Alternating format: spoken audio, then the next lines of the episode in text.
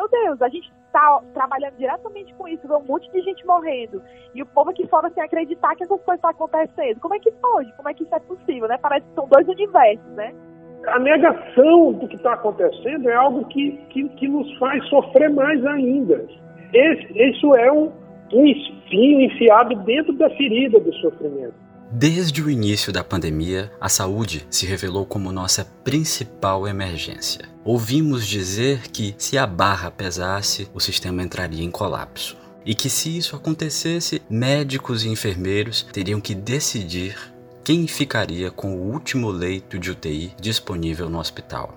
Nos assustamos com essa possibilidade, mas enxergamos ali a importância deles, dos profissionais de saúde aqueles que escolheram para si mesmos a missão de cuidar do próximo e transformaram isso em sua luta diária. E como eles têm lutado. Não é nada fácil estar na linha de frente dessa guerra. Mas de que modo a Covid-19 impactou as vidas dos profissionais e das pessoas que atuam diretamente no combate à doença? O que o novo coronavírus revelou sobre a saúde pública no Brasil? Hoje nós vamos conversar com o infectologista Érico Arruda e com a enfermeira Jéssica Góes. Os dois passaram pela experiência de virar pacientes durante a pandemia. Agora, recuperados, voltaram aos seus campos de trabalho e estão lidando com uma rotina cheia de novidades, riscos e desafios. Eu sou William Barros e está começando o segundo Tempos de Pandemia. Nada será mais como era antes. Bom, para você que está chegando aqui hoje, eu te explico. Tempos de Pandemia é uma série do podcast Budeja Will sobre as histórias de brasileiros que tiveram suas vidas atravessadas pelo novo coronavírus. No primeiro episódio, falamos sobre o amor em tempos de pandemia. Se você quiser ouvir, é só procurar na sua plataforma favorita. Nós já estamos no Spotify, no SoundCloud, no YouTube, no IGTV e nesta semana nós também chegamos ao Google Podcasts. E se você quiser falar comigo, mandar uma sugestão ou um elogio, é só me procurar no arroba budejawil, tanto no Instagram quanto no Twitter. Inclusive, foi pelas redes sociais que eu conheci as duas histórias que serão contadas hoje. Por isso eu deixo aqui o meu muito obrigado a todos que contribuíram. Mas antes de conhecer os nossos personagens, eu sempre trago um resumo rápido do que tem sido a Covid-19 a cada semana. É o nosso boletim da pandemia. Segundo o Ministério da Saúde, nesta quinta-feira, quando o episódio está sendo gravado, o Brasil atingiu a marca de 978.142 casos de Covid-19. A doença já levou embora 47.748 pessoas. E a gente sempre lembra que não são apenas números, são vidas que perdemos. Na última semana, o presidente Jair Bolsonaro pediu que apoiadores deem um jeito de entrar em hospitais para filmar o que está acontecendo. Segundo ele, essa é uma maneira de fiscalizar os investimentos feitos na saúde pública. A gente ainda vai voltar a falar sobre esse assunto ao longo do episódio. Nessa pandemia, você já deve ter visto diversas entrevistas com médicos infectologistas. Hoje, você vai ouvir mais uma com o Dr. Érico Arruda, que atua no Hospital São José, uma unidade que é referência no tratamento de doenças infecciosas no Ceará.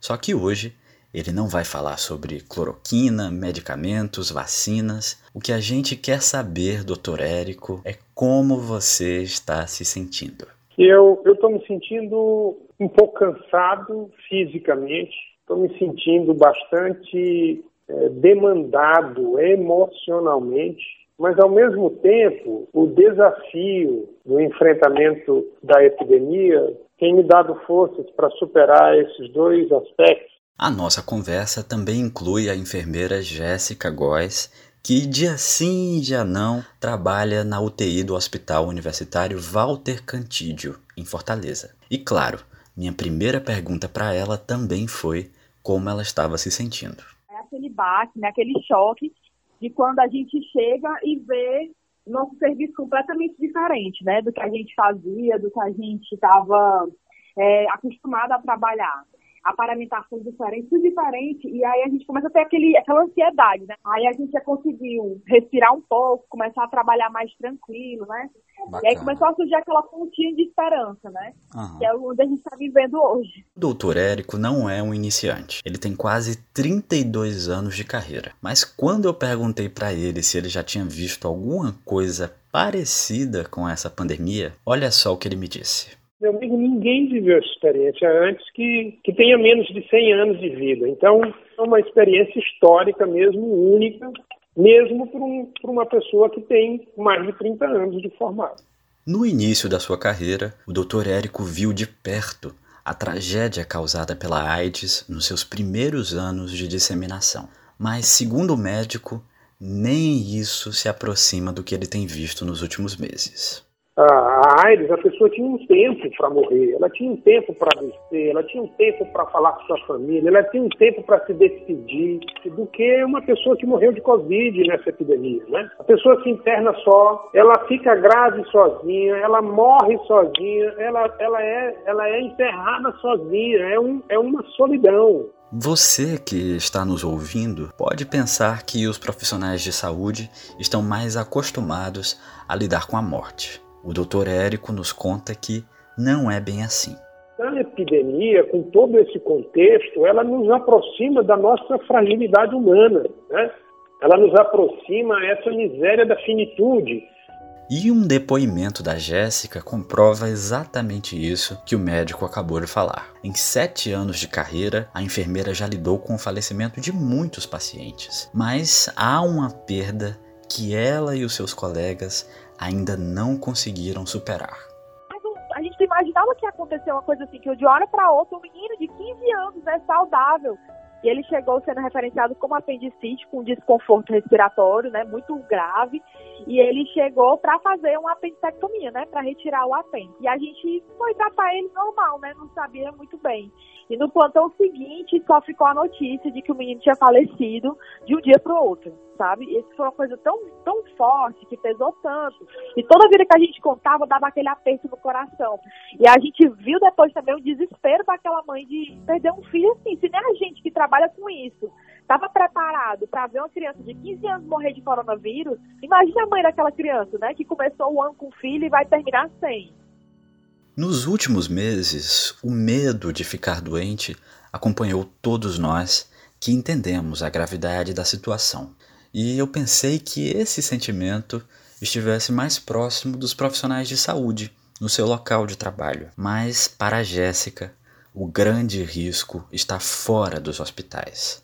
O medo aparece mesmo é na hora de sair na rua é onde a maioria das pessoas estão expostas e nem todas elas estão paramentadas, né? Quando a gente está paramentada, a gente sente uma segurança maior. Só que quando a gente sai, a gente vê um monte de gente na rua e vê o pessoal sem medo, e aí a gente fica, meu Deus, a gente está trabalhando diretamente com isso, vê um monte de gente morrendo, e o povo aqui fora sem acreditar que essas coisas estão acontecendo. Como é que pode? Como é que isso é possível, né? Parece que são dois universos, né? Já para o doutor Érico, o medo de ficar doente bateu mas veio junto com uma dose de realismo. Eu sabia que eu ia ter Covid. Eu sabia disso.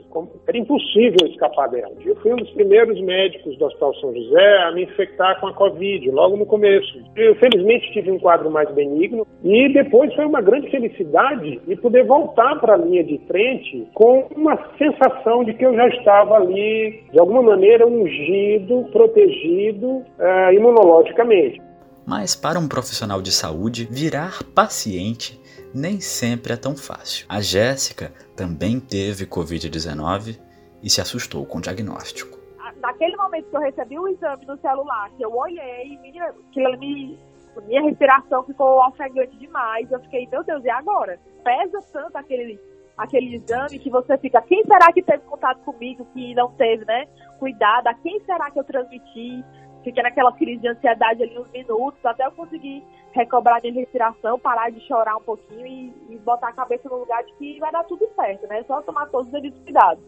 Recuperados da doença, o médico e a enfermeira já conseguiram voltar aos seus trabalhos. Primeira coisa que eu disse para a direção do hospital, eu disse: eu quero voltar para a enfermaria da Covid. Eu quero ir para dentro da guerra. E voltei para dentro da área da Covid e me sinto muito realizado de poder estar ajudando não só as pessoas, mas inclusive o serviço, o Hospital São José, nessa fase histórica. Mas o orgulho de voltar para a linha de frente veio acompanhado de novos hábitos, tanto no trabalho quanto em casa. Então, a UTI normalmente já é bem claustrofóbica, né? Já são quatro paredes bem fechadinhas, sem janela, sem nada. E uma UTI de coronavírus é mais claustrofóbica ainda. Fica você dentro daquele avental quente, pesado, naquele face shield, que é aquela máscara de plástico, mais fechada ainda, né? Dentro de quatro paredes bem mais fechadas e só o vírus ali dentro, que você sabe, então é uma, uma situação assim bem sufocante, né? Sim. E quando você tira, sai um peso de cima de você.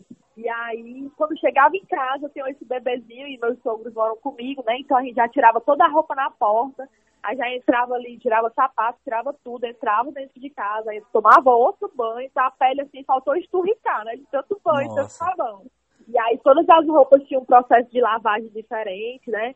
As minhas roupas, assim que eu chegava, todo dia colocava ela num tanque separado, e aí eu ia passando uma água com sabão nela ali, e todos os utensílios separados também. A Jéssica também teve que se afastar do marido e do filho, que só tem um ano e sete meses. Mas de quem ela tem sentido mais falta é da sogra, que já é idosa. E ela costuma dizer que eu sou a filha que ela não teve, né? Que ela só teve o meu esposo. Ah. Então, a Ave Maria, eu beijava, abraçava, botava no braço, e ela é meu xodó, minha segunda mãe. E ela liga, às vezes, ô oh, minha filha, tô tão só, tô me sentindo tão triste. Nunca mais eu ganho um beijo, nunca mais eu ganho um abraço. Aí eu fico, ai meu Deus, que vontade de dar um beijo, né? É melhor estar nessa solidão vivo, né? Do que dar um beijo e Deus o que se acontecer alguma coisa, né? Além da saudade e do medo, os profissionais de saúde têm que lidar com outro sentimento a impotência. Quando a gente já não tinha leitos para colocar as pessoas, quando os respiradores escasseavam, quando a gente sabia da equipe que dizia, olha, nós só temos um respirador no hospital disponível a partir de agora. E só temos então mais um paciente para colocar em ventilação mecânica. E felizmente, logo em seguida, se conseguia estubar um, ou infelizmente, um falecia, dando a vaga daquele respirador para outro. Mas veja que quando você tinha um respirador sobrando, a gente sabia que muitas vezes isso significava que um paciente tinha ido. Isso foi muito forte. Mas essas dificuldades não são enxergadas por todos os brasileiros.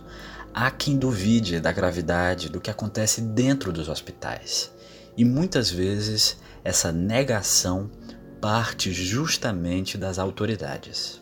Quando a gente queria ver o nosso país e a nossa ciência produzindo, é, avançando, o que a gente tem é exatamente o contrário, né? A gente vê um retrocesso surreal a negação do que está acontecendo é algo que, que, que, nos faz sofrer mais ainda. Esse, isso é um, um espinho enfiado dentro da ferida do sofrimento, que é discutir, duvidar de que o profissional de saúde estivesse fazendo aquilo que deve fazer, que é a sua missão, que é cuidar das pessoas. Então, se a autoridade máxima do país encara a doença dessa maneira, encara o trabalho dessa maneira, imagina o que é que a população vai estar a descer, né? É surreal, é surreal. Tanto para a Jéssica quanto para o Érico, a pandemia mostrou ainda mais que não existe saúde sem políticas públicas eficientes. Nós provavelmente teremos outras epidemias, então não é possível que a gente fique a depender de ter a epidemia para tentar correr atrás dela, né? Ah, tá vindo, corram todos, arrumem recursos. Que eu acho que não tem mais como a gente querer é, eleger novas pessoas sem ver a atuação dessas pessoas, as, as promessas dessas pessoas, né, para a saúde. Então não, não é possível que mais de 50% do valor investido em saúde do Brasil seja da linha da área privada. Porque na hora do pega para acabar, é, é, do, é no SUS que a população vai chegar. Porque a gente conseguiu ver que a saúde, ela não é só lá no hospital. A saúde é a saúde básica, a saúde, ela inclusive consegue interferir em todas as áreas. E na economia, então, nem se fala, né? Então, eu acho que não tem mais como a gente negar a importância de políticas de saúde para o nosso país, né? Para encerrar o nosso papo com eles dois, tem aquela nossa pergunta final. O que a Jéssica e o Érico de hoje querem dizer para eles mesmos no futuro? É a nossa cápsula do tempo. Eu buscar se aproveitar mesmo, cada minuto que eu tiver, pegar meu marido, meu filho, viajar o máximo possível, desfrutar mesmo das coisas boas e bonitas da vida, que são coisas que, dá para guardar, são os momentos que a gente vive. Essa, sem dúvida, vai ser minha prioridade número um para o resto da vida. Pra viajar e aproveitar o máximo possível. Porque a gente nunca sabe quando é que o mundo vai parar desse jeito de novo, né? Que os profissionais de saúde continuem sendo valorizados pela população como uma categoria fundamental para a qualidade de vida que o Sistema Único de Saúde receba ah, o financiamento necessário e a implementação de tecnologias, de recursos humanos necessários ao bom funcionamento para o atendimento da população e que o Brasil continue numa vertente democrática, que a gente possa dialogar, debater sem medo de dar as opiniões sobre, sobre as coisas.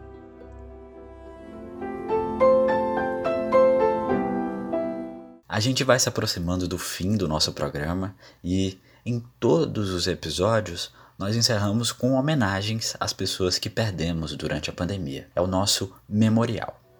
E hoje você vai ouvir o relato da Iracema. No último dia 8 de maio, ela perdeu o avô, o seu Raimundo. Ele tinha 80 anos e não resistiu às complicações da Covid-19. O seu Raimundo não é só um número. Tempos de Pandemia volta na semana que vem. Até mais. Oi, vô.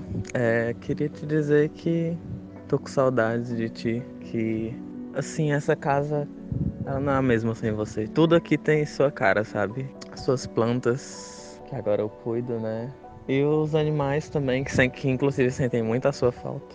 Eu queria te dizer que eu te amo muito. E que o senhor pode ficar em paz, porque nós também nós vamos ficar. Não conheci uma pessoa mais alegre pela vida do que o senhor. Te amo demais. Um beijo.